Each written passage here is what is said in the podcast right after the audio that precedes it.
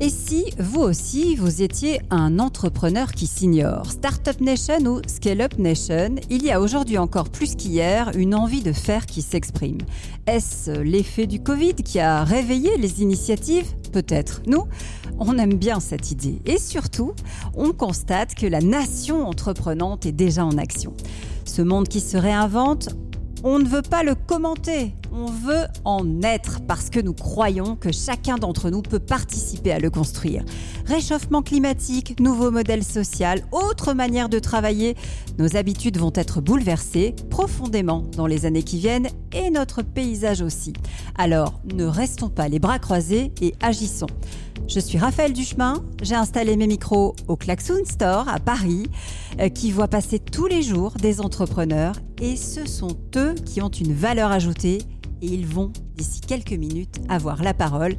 Soyez les bienvenus dans Nation Entreprenante.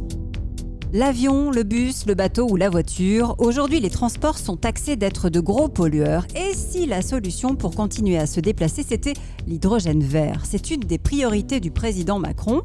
Euh, faire de la France un leader, on verra que certains n'ont pas attendu pour s'y mettre.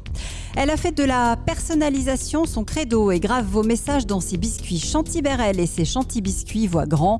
Depuis Aix, elle vise le marché américain. Elle souffre d'endométriose et elle a décidé de partager son expérience en créant une appli dédiée aux femmes pour l'endométriose, mais pas que. Cette appli s'appelle Wooker. Clara Hoyer, sa créatrice, viendra nous en parler. Avec nous, pour les aider à réfléchir sur leur business model, mais aussi pour ouvrir le débat, un coach d'expérience. Bonjour Riyad Boulanoir. Bonjour Raphaël. Riyad, créateur du compte Nickel, de la méthode Boula Noire et aussi de mon ami Poto, j'ai tout dit C'est ça, à peu près, oui. Vous allez évidemment nous aider à coacher les invités. Avec plaisir. C'est parti est-ce l'effet de la présidentielle qui approche ou peut-être euh, l'urgence climatique? Emmanuel Macron a dit sa volonté de faire de la France un leader mondial de l'hydrogène vert. Ça tombe bien, euh, car dans la compétition, il se trouve, eh oui, que l'Hexagone est plutôt bien engagé. Une cinquantaine de pionniers ont déjà commencé à défricher le terrain et parmi eux, nos invités. Bonjour Jean-Michel Amaret. Bonjour. Merci d'être avec nous. Vous êtes à la tête d'Ataway, A-T-A-W-E y. À côté de vous, Jean Foyer, bonjour. Bonjour. Vous dirigez Keros Énergie. Euh, Jean, je vais peut-être commencer par vous. Vous étiez euh, ingénieur, je crois, dans le secteur automobile. Tout à, fait. quel moment vous vous dites, demain, dans ma voiture, il va falloir mettre autre chose que, que de l'essence? Alors, en fait, j'étais en Chine, à Canton, euh, en haut d'une tour. Et devant, je regardais plein, plein de tours différentes. Et j'avais avec moi un constructeur automobile, puisque c'était mon métier, j'étais dans l'automobile, et euh, qui me dit, euh, voyez, euh, si on commence à charger les propriétaires de véhicules de toutes ces tours avec de l'électricité, déjà qu'en Chine, c'était il y a 4 ans et demi, il y avait déjà beaucoup de délestage, demain, c'est pas possible. Donc la solution, une des solutions que nous, on va proposer, constructeur automobile, c'est l'hydrogène. Je rentre de Canton à Paris, je pars dans le Vercors le lendemain, et là, j'ai quelqu'un qui me dit, Jean, tu parcours le monde entier dans l'automobile, tu vends ton cerveau aux Chinois, aux Américains, etc. Qu'est-ce que tu fais pour tes voisins? Alors là, je me suis pris une vraie claque et j'ai été voir ma voisine, voilà, qui est agricultrice. Et euh, c'est là que tout a commencé. Et c'est là que tout a commencé, c'est là que vous vous êtes intéressé à l'hydrogène vert. Alors, il y a plusieurs hydrogènes verts et on, va en parler. Euh, quand on s'intéresse à ce qui se passe chez les voisins, on se dit l'agricultrice, elle produit de la biomasse, c'est ça? En fait, l'agricultrice, elle m'a dit, moi j'ai un problème avec mon sol. Il est en train de mourir. Le lien avec l'hydrogène arrive tout de suite. Si on peut réussir à faire renaître son sol avec une culture de jachère, entre guillemets, c'est des énormes raccourcis que je prends, euh, mais on met une plante sur de la jachère, c'est-à-dire qu'on ne prend pas la place d'une culture, hein, eh bien, on peut avoir une solution pour fabriquer de la biomasse. Donc, elle va produire en fait de la biomasse.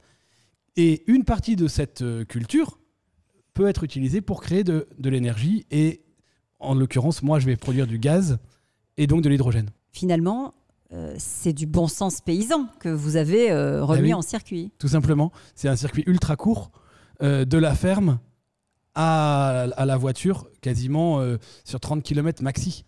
Oui, parce que euh, dites-moi, euh, il n'y a pas si longtemps encore, les, agriculteurs, ils fabriquaient euh, bah, le bioéthanol hein, pour mettre dans leur, dans leur tracteur. Ça, continue d'ailleurs. non, non c'est interdit en France de, fabriquer du biocarburant pour soi-même. Oui, en France, mais ailleurs, ailleurs ça marche dans certains en, pays. En Allemagne, par exemple, le colza sert à faire rouler les tracteurs et les voitures des, des agriculteurs. Il y a 100 ans, en France, 25% des terres d'un agriculteur étaient dédiées à l'énergie. C'est quand même très important. C'était le cheval. Il faut remettre un petit peu de bon sens dans l'énergie. Et les agriculteurs, en fait, ils ont tout leur rôle là-dedans. Riyad, qu'est-ce que, qu'est-ce que ça vous inspire Plein de choses, j'ai plein de questions. Alors, un, déjà sur l'hydrogène, euh, bah oui, oui, forcément, c'est une super, euh, c'est un super combustible parce qu'il ne pollue pas, euh, il est rapidement adaptable même à nos moyens aujourd'hui actuels. Donc ça, c'est super. Alors par contre, ce que j'ai pas bien compris, c'est comment on passe de l'agriculteur à la production d'hydrogène. C'est-à-dire qu'il utilise une partie de son terrain pour faire pousser je sais pas quoi, que vous transformez derrière, que vous oxydez pour que ça devienne de l'hydrogène, c'est ça l'idée? Alors en fait, l'agriculteur, il va produire une plante. Cette plante, c'est le chanvre, du chanvre industriel. Et dans ce chanvre, en fait, c'est une boîte à outils, le chanvre. On peut s'en servir pour faire du papier, pour faire des vêtements, pour faire de, de l'isolant, pour faire du béton, et aussi pour faire de l'énergie. Et moi, je vais utiliser en fait les résidus de toutes ces industries-là à la fin de, toute cette, de tout cet écosystème qui va se servir en premier l'idée, c'est bien de faire renaître des filières industrielles autour du chanvre un peu partout en France, parce que ça pousse partout.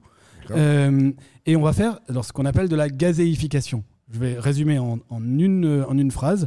On met du chanvre dans une cocotte minute. L'extérieur de la cocotte minute chauffe. C'est la, la, chaleur en fait qui, euh, qui, va craquer la molécule de chanvre, mhm. qui va produire un gaz. Et ce gaz, après, on va le séparer en plein de gaz. Et dans mon process, en fait, on va le séparer en hydrogène et en CO2. Le CO2, on le vend pour faire des bulles d'eau, typiquement. Et l'hydrogène, eh ben, on peut le vendre pour euh, le mettre dans les, dans les véhicules euh, par euh, de la compression de véhicules ou alors directement dans des réservoirs avec des moteurs. Comme... C'est exactement ce que c'est, c'est ça. C'est-à-dire qu'on peut s'en servir pour plein de choses, hydrogène. Ce qui est intéressant, c'est qu'on est aussi sur quelque chose qui, qui va parler à beaucoup de gens, hein, le circuit court. Ah on peut finalement produire l'hydrogène vert à proximité de chez soi. Exactement. En fait, moi, quand j'ai euh, mis en œuvre mon projet et réfléchi un petit peu au modèle économique, je me suis dit, bon, si 10% des usages sont transformés en électrique en 2030 et que je me prends la moitié de ces usages-là en hydrogène, combien d'hydrogène faudrait-il par jour pour? Et donc, combien d'agriculteurs devraient être concernés par ça? Mm.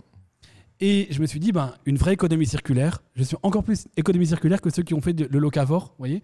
Euh, eux, ils ont dit 51 km autour de chez nous. Donc pas de café, pas de chocolat, on s'alimente sur 51 km. Moi, j'ai dit 35 km.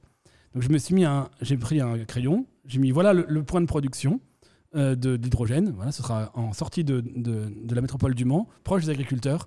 Et sur 35 km, j'ai regardé et je me suis aperçu qu'en fait, j'avais besoin de entre 1000 et 1500 hectares de terre.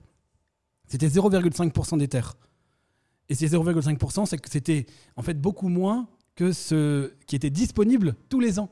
Il y a plus de terres disponibles pour faire de la jachère, et donc enfin, pour faire de, en fait, des têtes d'assolement, bonnes pour le sol. Euh, et donc, en fait, on peut le faire sur un circuit très très court. Aujourd'hui, on, a très très bien avancé au Mans, mais il y a plein de métropoles qui me disent Mais euh, est-ce qu'on peut le faire chez nous?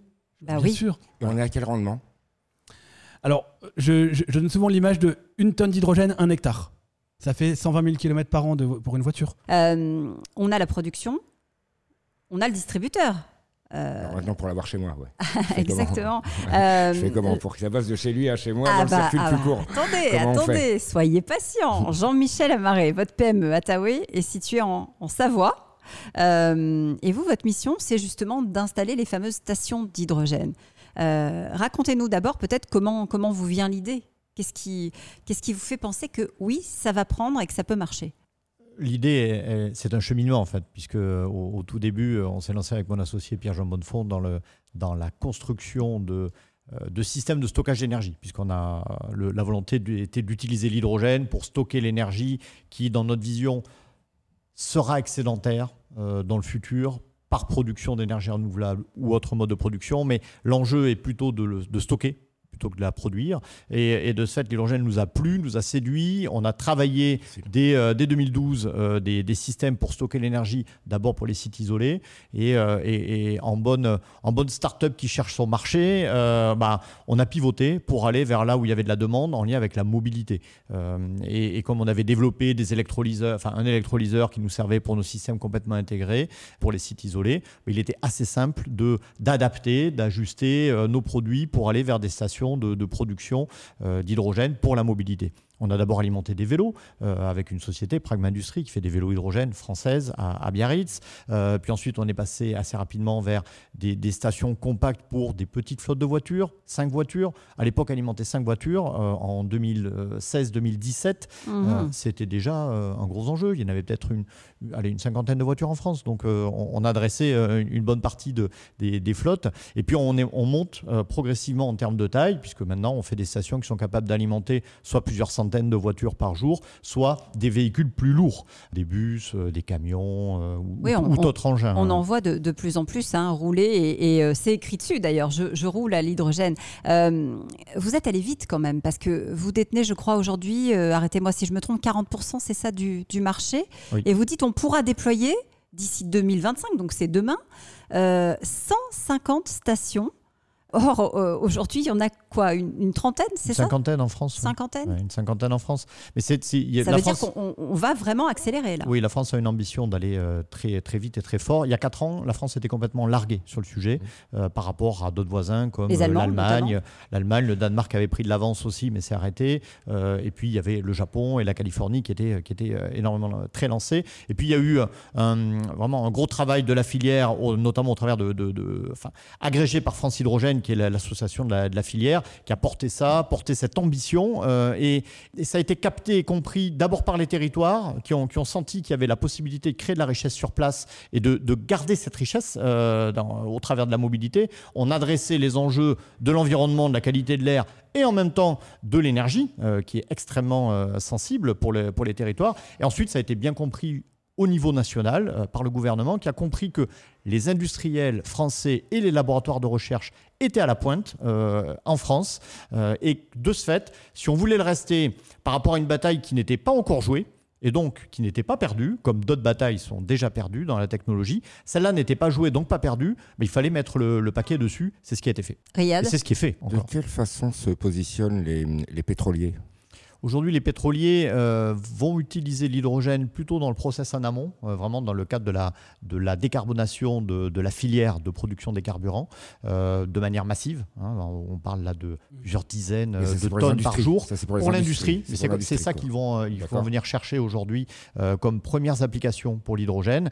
Et ensuite, les applications de mobilité seront dans un deuxième temps. C'est-à-dire que les, les, pétroliers vont rester quand même sur les applications de masse avec du pétrole et basculer lorsque les, la, mobilité sera déployée de manière plus, plus large et plus intensive sur les territoires. Mais ce qui est intéressant dans, dans, dans, dans, cette initiative...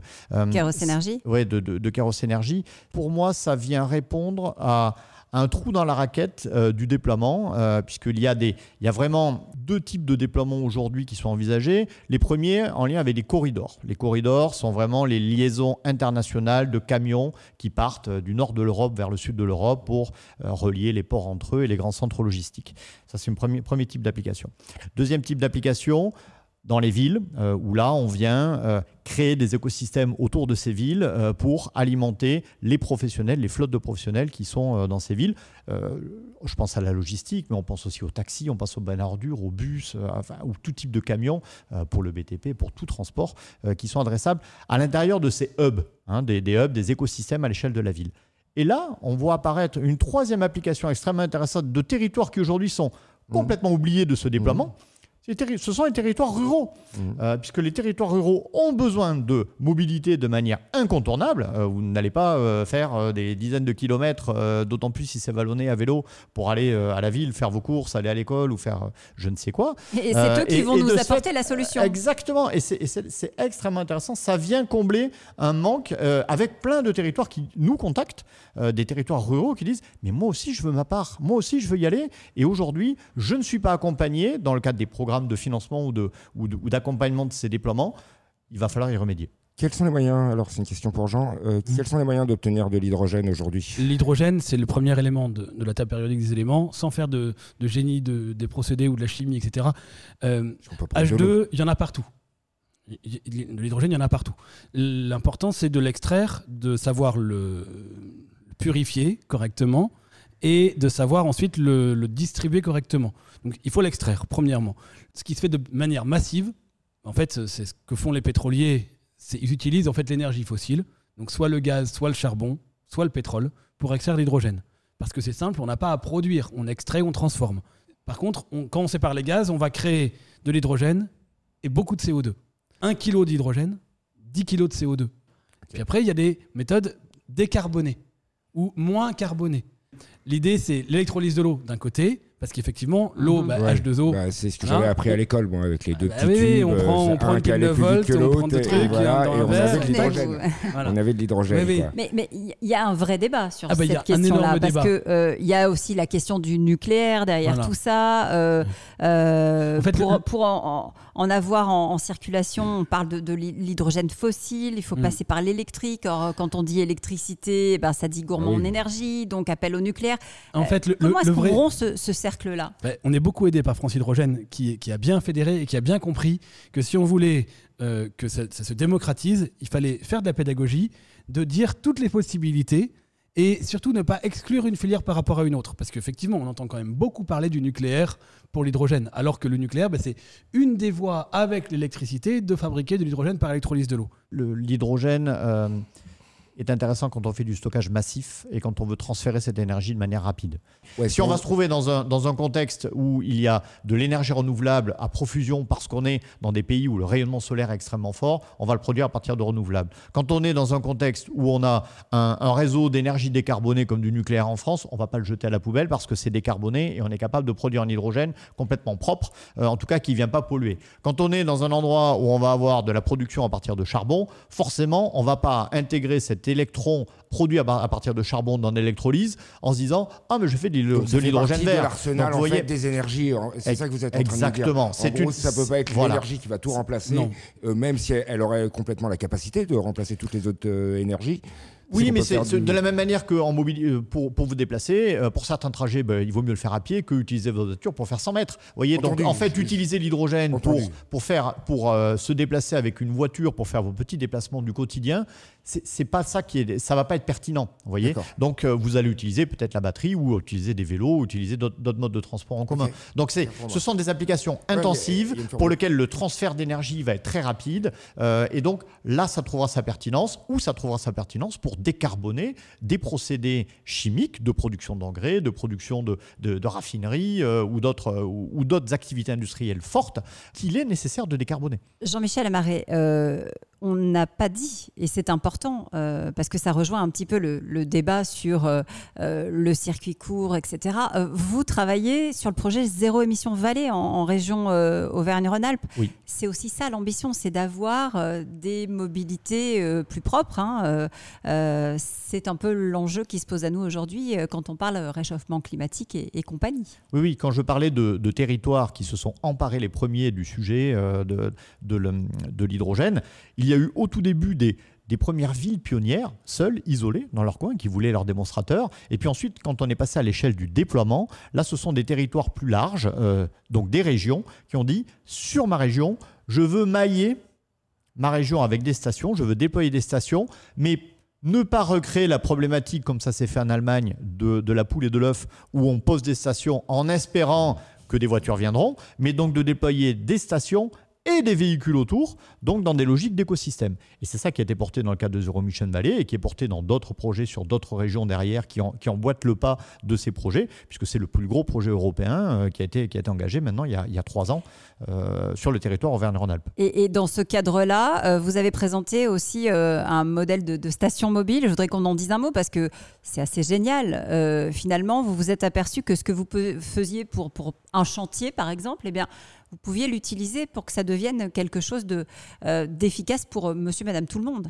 On est au contact des clients depuis, euh, depuis des années et on voit bien à quelles difficultés ils sont confrontés pour monter des projets, les financer, les déployer. En fait, ça prend énormément de temps. Hein. On, est, on est sur des, des, des, temps de cycle qui sont autour de trois ans. À partir du moment où un territoire se dit tiens, je veux faire quelque chose, il aura ses premiers véhicules qui tourneront au bout de trois ans. Parce que bah, il faut poser des permis de construire, il faut obtenir des autorisations, il faut, il faut, il faut calculer quelle bonne taille je veux mettre de station, pour combien de véhicules, est-ce qu'il me faut des stations adaptées aux véhicules que j'ai aujourd'hui ou dans les deux ans qui viennent, ou alors est-ce qu'il faut que je, je, calcule mes stations pour des, pour des, flottes de, des tailles de flotte qui seront dans dix ans.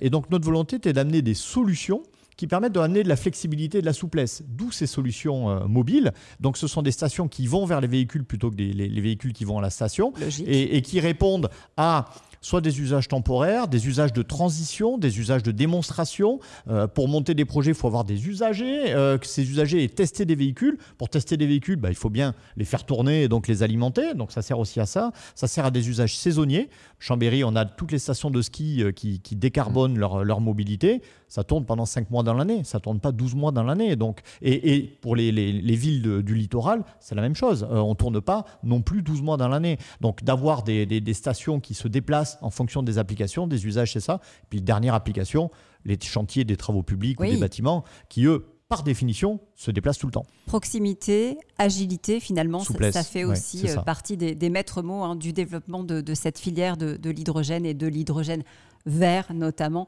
Merci, messieurs. Merci beaucoup, venus, euh, nous parler de cette filière qui est en plein développement ici en France, dans Nation Entreprenante. Merci. Ma prochaine invitée aurait pu faire du One Woman Show. Chanty Berel a de l'humour à revendre. Ses répliques, elle les grave sur ses biscuits, devenus cultes. On part euh, dans les Bouches du Rhône, Riyad, parce que c'est là que nous attend Chanty, Chanty Berel. Bonjour Chanty. Bonjour. On est ravis d'être euh, avec vous à distance, mais avec vous quand même. Vous êtes depuis 2013 euh, l'heureuse créatrice de Chanty Biscuits. pour ceux qui ne vous connaissent pas encore, on va peut-être un peu rembobiner. vous créez des gâteaux personnalisés avec des messages écrits dessus et tout commence, je crois, par un, coffret de pâtisserie qu'on vous offre, mais qui n'a pas forcément le, bon tampon qui va avec. C'est ça? Exactement. Donc, on fait des biscuits personnalisés, donc ça ressemble à ça. Donc, c'est des biscuits sur lesquels les gens gravent, enfin, choisissent le message et nous, on les fabrique. Et euh, à mon anniversaire, donc c'était pour mes 24 ans, on m'a offert un lot avec plein d'accessoires de cuisine rigolo. Et dedans, il y avait un tampon à biscuits, sauf que sur le tampon, il y avait marqué approuvé par le chef j'ai fait les biscuits et je me suis dit, c'est marrant d'avoir un message sur un biscuit, mais approuvé par le chef, c'est nul. Ça aurait été mieux s'il y avait eu un truc plus marrant. Et c'est là où je me suis dit, ce serait trop cool de pouvoir euh, personnaliser les biscuits avec l'inscription de qu'on voudrait. Quoi. Alors ça, c'était euh, il y a huit ans. Euh, du coup, même si euh, vous aimez bien le, côté touche à tout, on, ne s'improvise pas pâtissière, hein, j'imagine. je me suis laissé dire que vous préfériez manger les gâteaux plutôt que de les fabriquer. Exactement. Moi, je suis connue pour pas aimer cuisiner, mais pendant plusieurs mois, j'ai fait des tests de biscuits, donc je ne sais faire qu'une chose, c'est les biscuits. et, et, donc pendant deux ans, j'ai tout fait à la main dans mon appartement, vraiment de autant la pâte que l'emballage, que les factures, tout, tout alors, euh, racontez-moi comment, comment ça s'est développé, euh, comment on est passé de l'appartement à, l'entreprise euh, bah, En fait, donc les commandes ont continué de grandir petit à petit jusqu'au jour où j'en ai eu trop et je me suis dit, si ça continue comme ça, je ne peux plus gérer toute seule. Et c'est là où je me suis dit, bah, en fait, il y a peut-être quelque chose à faire, parce qu'au début, moi, je le faisais juste pour m'amuser, je n'ai pas fait de business plan ni rien. J'avais juste envie que l'idée existe. Et à ce moment-là, je me suis dit, qui peut m'aider à développer ça? Parce que moi, je moi, j'ai pas fait d'études, j'y connaissais rien. Et puis, c'était, euh, allez, on était en 2014-15, euh, il n'y avait pas tous, les podcasts entrepreneuriat, il n'y avait pas autant d'accès. Du coup, je me suis tournée vers euh, une personne de mon entourage qui avait un profil un peu plus finance, on va dire, et qui s'est associée à moi et qui a ramené un ami à lui pour m'aider à structurer la boîte, pour pouvoir faire des prêts, prêts d'honneur, etc., trouver un local, acheter les premières machines, recruter et vraiment faire le lancement de la vraie entreprise, entre guillemets. Quoi. Ouais, vous avez, euh, vous avez grandi parce qu'aujourd'hui, vous êtes. Euh, vous êtes combien 15, c'est ça, à travailler? Non, on est une petite vingtaine là, parce que là, c'est la haute saison. Donc, ouais, on est une vingtaine. Une vingtaine Ça se passe où? Ça se passe toujours dans le sud, toujours à Vitrolles? Exactement. Donc, en fait, euh, là, on en est à notre deuxième déménagement, parce que donc, je suis sortie de chez moi. On a pris un premier atelier de production qui est devenu trop petit au bout de deux ans. Et donc là, j'ai dû faire une levée de fonds pour financer euh, l'atelier actuel parce que la banque ne me suivait pas et c'était des investissements beaucoup plus importants. Et donc là, on est à Vitrolles, juste en face de l'aéroport. Et euh, voilà, c'est nous qui faisons tout. Euh, toujours.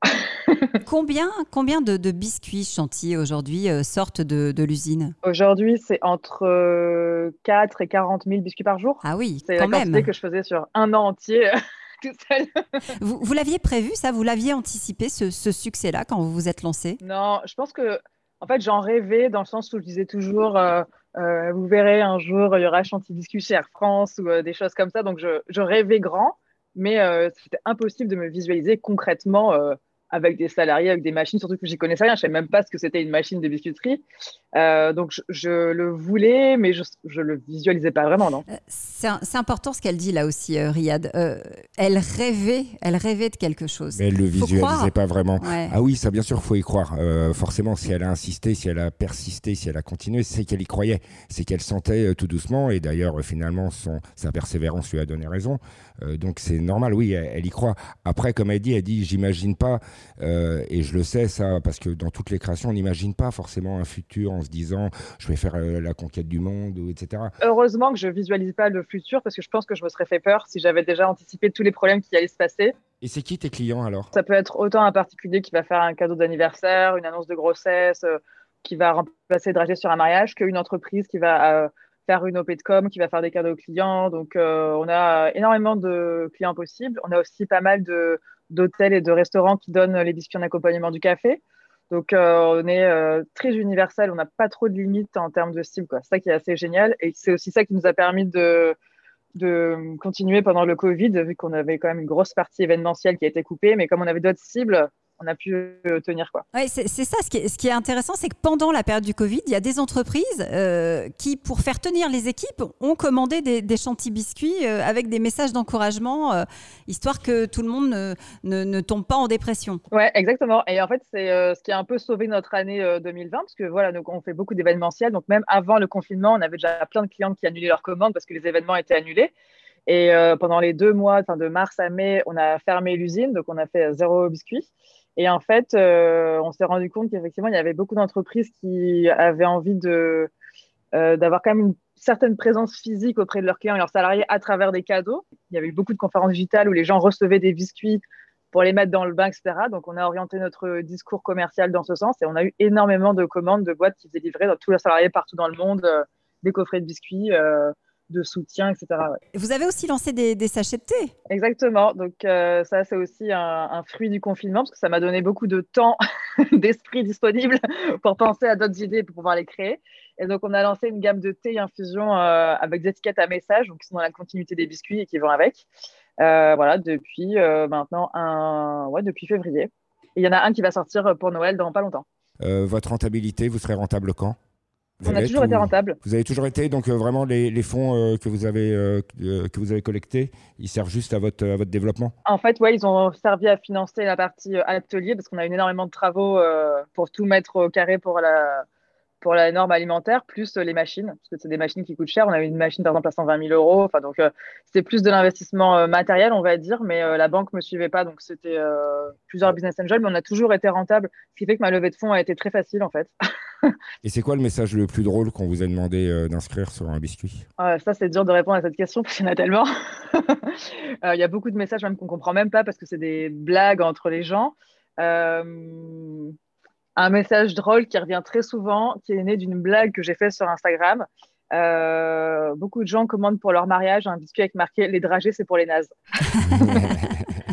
Et alors, quand est-ce que les nazes vont pouvoir justement euh, arrêter les dragées et venir fabriquer des, biscuits avec vous? Quand est-ce qu'il va y avoir des, boutiques chantier biscuits Ah bah ça, c'est mon rêve. Par contre, ça, c'est 2022. Enfin, 2022, je veux commencer le chantier, c'est sûr. Bon, eh ben, on s'en reparle en 2022 alors. ah bah oui. Autour d'une tasse de thé et autour de, de biscuits chantilly. Avec plaisir. Merci Chantilly. À bientôt.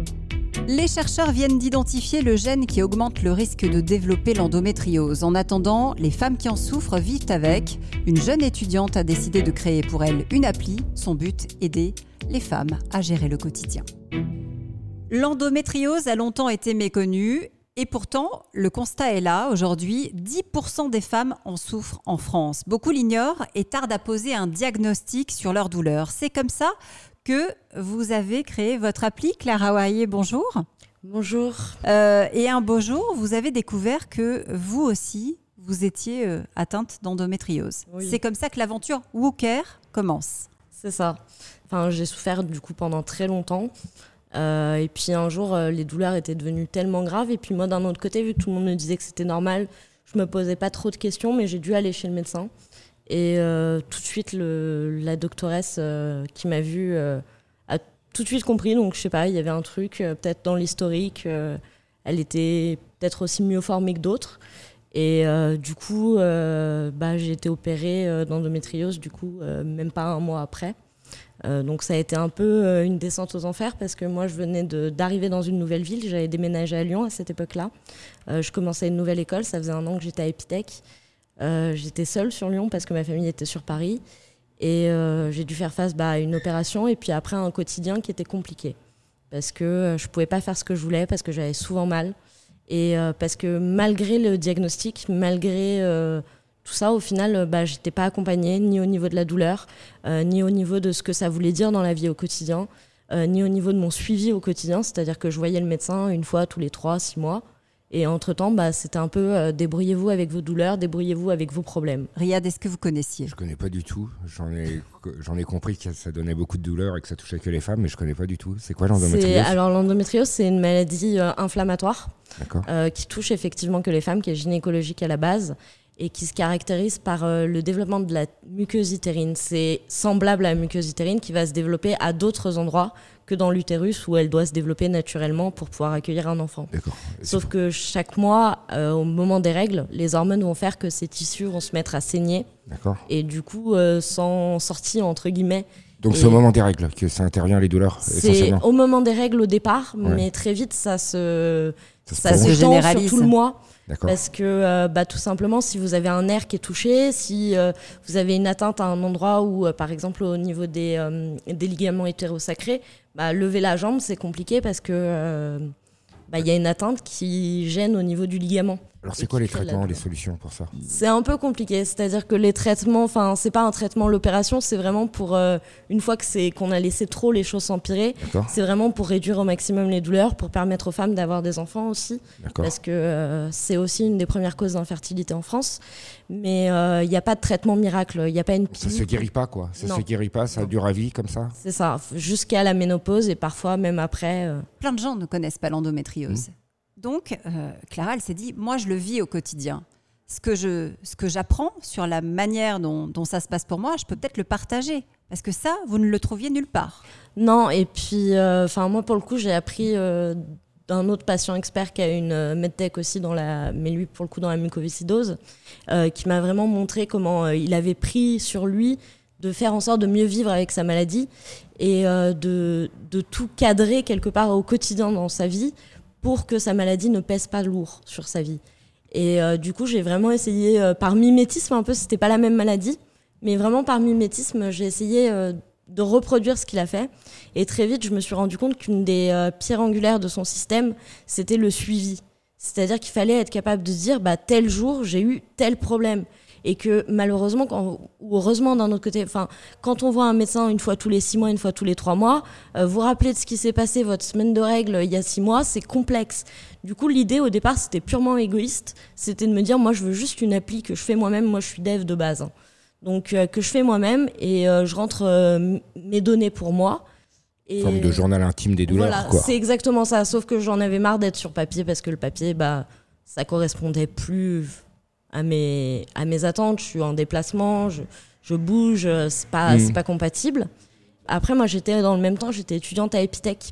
Et du coup, en, à Epitech, on a un, un Epitech Innovative Project et du coup, j'ai dit, bah, moi, si vous voulez, je suis en train de développer un truc. À cette époque-là, je pensais pas du tout euh, en arriver là où je suis aujourd'hui ou en faire une société. Par contre, euh, j'avais vraiment envie que ça me serve et je me suis rendu compte que ça pouvait servir à d'autres. Ah, il y a un besoin, Riyad. Alors, ça, je me doute, il y a 10% des femmes qui sont touchées. Mais donc, en fait, la vocation de votre appli, c'est d'être une forme de carnet de bord des, des, douleurs et un partage avec une communauté qui serait frappée du même, de la même maladie, c'est ça? Alors, la vocation de notre application, même au-delà de ça, c'est vraiment d'améliorer améliorer la qualité de vie et la qualité des soins des patientes atteintes d'endométriose. Mais aujourd'hui, on s'est rendu compte que bah, l'endométriose, c'était une pathologie douloureuse. et qu'il y en avait plein d'autres des pathologies douloureuses. Et que ces pathologies douloureuses, euh, donc sur lesquelles on travaille actuellement, pour le moment, il y a la fibromyalgie, il y a le syndrome des lèvres dans l'os. Mmh. Et l'endométriose, et ben on s'est rendu compte que c'était aussi des maladies euh, majoritairement féminines et qu'elles avaient besoin de, de notre aide aussi, entre guillemets. Du coup, l'idée maintenant, c'est vraiment d'améliorer le quotidien et le suivi de ces patients en général atteints de maladies chroniques. Euh, ça s'appelait CARE-L, K-A-R-E, L. Euh, vous avez changé de nom pour WooCare. Euh, c'est un peu un, pied de nez, un, clin d'œil pour dire est-ce que quelqu'un se soucie de, de ce qu'on a finalement? C'était vraiment l'idée, c'est-à-dire que moi j'ai vraiment souffert quelque part personnellement euh, du manque de reconnaissance aussi bien euh, avant le diagnostic, parce que moi j'ai quand même passé plus de 10 ans à souffrir en silence. Euh, c'est quoi C'est le traitement de la douleur qui est important là-dessus? Bah, c'est notamment le traitement de la douleur, mais c'est pas que ça, c'est aussi comment préserver la fertilité, comment faire en sorte de vivre au quotidien avec, parce qu'au bout d'un moment, ça atteint profondément la qualité de vie, que ce soit au travail, dans la vie quotidienne, en famille, c'est une atteinte à la qualité de vie. Et donc cette amélioration de la qualité de vie, elle se fait par l'échange, euh, l'échange au travers de votre communauté qui va s'échanger des, des, euh, des, astuces ou des, ou des conseils pour, euh, pour mieux vivre ça, c'est ça le Alors il y a une partie sur l'échange et il y a aussi une partie tout simplement sur la compréhension de sa maladie. De pouvoir utiliser notre capacité technique, donc l'intelligence artificielle, pour essayer de repérer en fonction des femmes euh, ce qui, elles, leur crée des douleurs et pouvoir leur dire euh, bah là, attention, il y a un risque. Et, ce sera utile aussi pour les scientifiques qui travaillent sur euh, la maladie, pour les, pour les médecins qui, qui vous aident au quotidien. je crois que vous lancez un, un bêta-test. ça, c'est peut-être quelque chose sur lequel vous allez pouvoir aider Clara, Riyad, parce que l'idée aussi, c'est de se lancer d'ici trois ans et dans cinq ans à l'international. Hein. donc vraiment avoir une portée beaucoup plus large toucher un maximum de femmes. Vous les récoltez comment? Vous les collectez comment ces, ces, premiers bêta-testeurs? Eh ben, c'est très bête. Le jour où on a lancé le projet, on a fait un formulaire sur Facebook. Et là, en moins de 24 heures, on a eu 500 réponses. Et on avait fait un formulaire d'inscription sur euh, les bêta-testeurs, justement en disant si vous voulez être euh, inscrit pour tester notre application, inscrivez-vous. On avait mis un palier, je crois, à 250 femmes ou un truc comme ça. Et euh, bah, en je crois, deux ou trois heures de temps, on a dû fermer cette partie du formulaire parce que euh, c'était plein. Donc l'idée, euh, là, ça va être vraiment de tester, je pense, euh, sur 100 patientes d'abord. Clairement, oui. On est vraiment, pour le moment, on est vraiment parti, je suis toute seule sur le développement. Donc c'est beaucoup, beaucoup de travail. Donc je suis vraiment partie sur le plus simple possible. On mhm. n'est pas sur du super beau, du super. L'essentiel, c'est que ça fonctionne, de voir si ça plaît aux femmes. Oui. C'est ça. ça Et après, il y aura des mises à jour régulières. Et ce qui est sûr, c'est que les femmes qui vont avoir aujourd'hui l'application en bêta-test, euh, on leur laissera tout le temps. Un conseil, Riyad, peut-être? Bah Déjà, j'ai quand même une grosse question c'est comment tu comptes gagner ta vie dans tout ça? Tout simplement, en fait, l'endométriose, aujourd'hui, elle est très peu reconnue en ALD, donc qui affection de longue durée. Donc, ce qui veut dire qu'il y a une grosse partie du coût de l'endométriose qui repose sur les mutuelles. Euh, le coût en France, c'est 13,6 milliards d'euros chaque année hein, pour la société. Et l'idée, c'est d'aller voir les mutuelles, de leur dire bah, nous, on propose ça à vos patientes et vous le financez. C'est la bonne piste. C'est la bonne piste. Bah, de toute façon, la faut qu'elle fasse son bêta-test. Euh, tu vas voir euh, ce qui est le plus précieux, c'est le retour de tes futurs euh, clients ou futurs utilisateurs. C'est celui-là, une centaine, c'est déjà bien. Et puis, et puis après, l'international, tu penseras une fois que ton produit il aura, il aura trouvé complètement full adhésion en France. Quoi.